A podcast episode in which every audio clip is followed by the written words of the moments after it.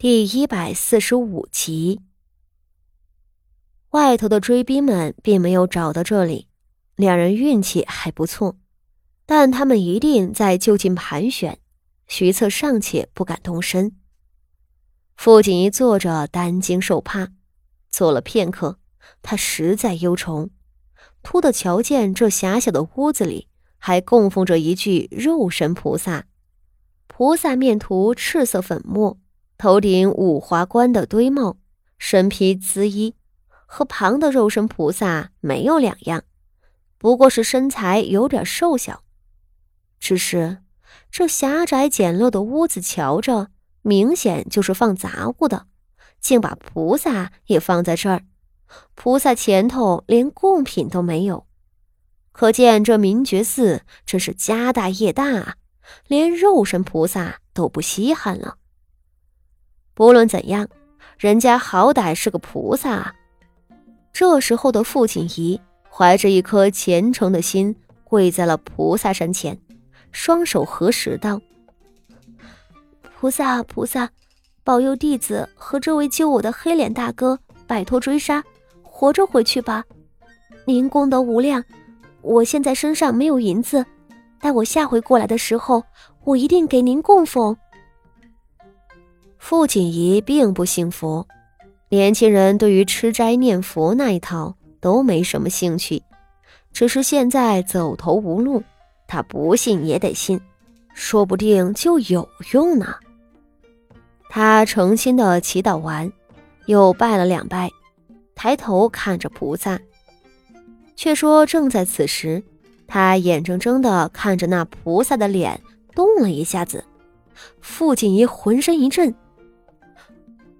菩萨，你你显灵了。他第一个反应不是害怕，而是惊喜。菩萨嘛，大慈大悲哟，菩萨动了，肯定是显灵了啊。然而下一瞬，他就吓得跳了起来，又险些叫出声来，因为眼前这个菩萨啊，菩萨他不单是脸颊动了，浑身都在动。菩萨的两条腿从盘腿打坐，慢慢的伸展开来，随后，他用手扶着自己的腰，从桌子上往下爬。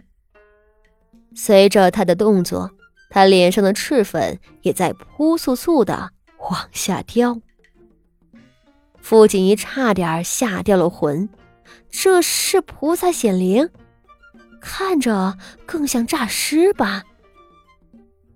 眼前的菩萨爬了下来，他伸了伸自己的胳膊腿，一把抹了脸上的粉末，挑着脚道：“ 哎，你们两个也进来啦？哎呦，可累死我了！为了躲那些追兵，一动不动的坐了小半个时辰啊！哎，我的腰，我的腰！”傅锦衣目瞪口呆的看着他，胸口咚咚直跳，眼看他要两眼一翻晕过去，那菩萨开口了：“小姑娘，我有那么可怕吗？不就装个菩萨吗？”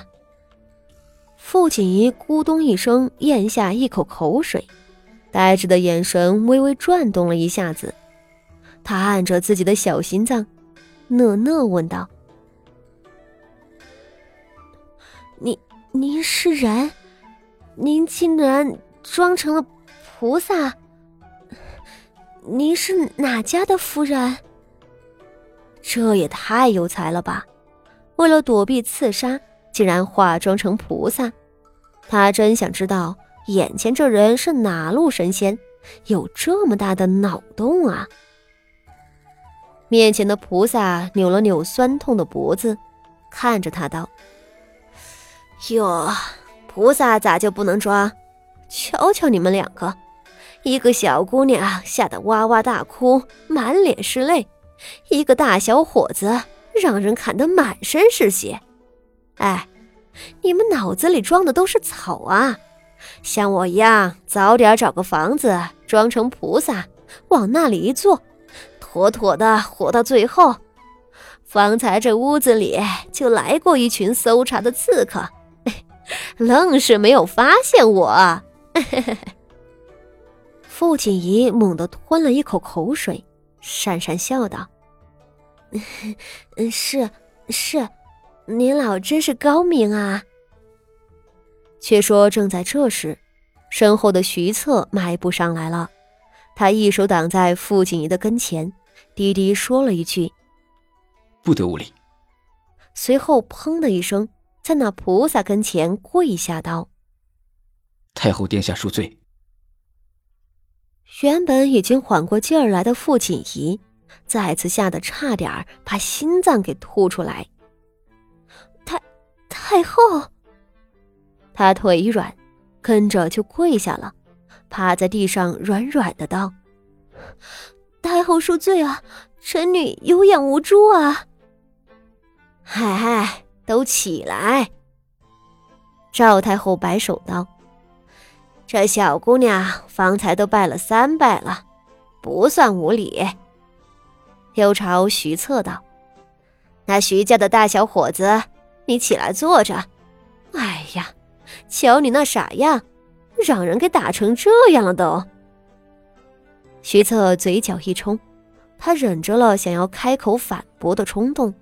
低头道：“都是卑职平日里学武不精造成的。唉，叫你走文臣的路子，你不听，偏要舞刀弄枪的，这回舒坦喽。”赵太后兀自盘腿坐下了，却又扑哧一笑，笑得嘴角裂开了白牙外露，毫无贵妇的风范。她笑嘻嘻的道：“ 不过也还好。”走了武将的路子啊，否则今日又怎么冲出去把这个小姑娘救回来了？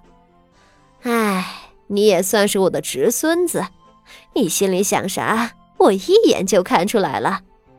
我说这个小姑娘，嗯，一辈子也就能遇上这么一个人。你既然看中了，就该豁出命去。我说。他话还未说完，下头徐策砰的一声重新跪了下来，成功的打断了他。太后娘娘，徐策趴在地上开口道：“太后娘娘，您累着了，先歇会儿吧。”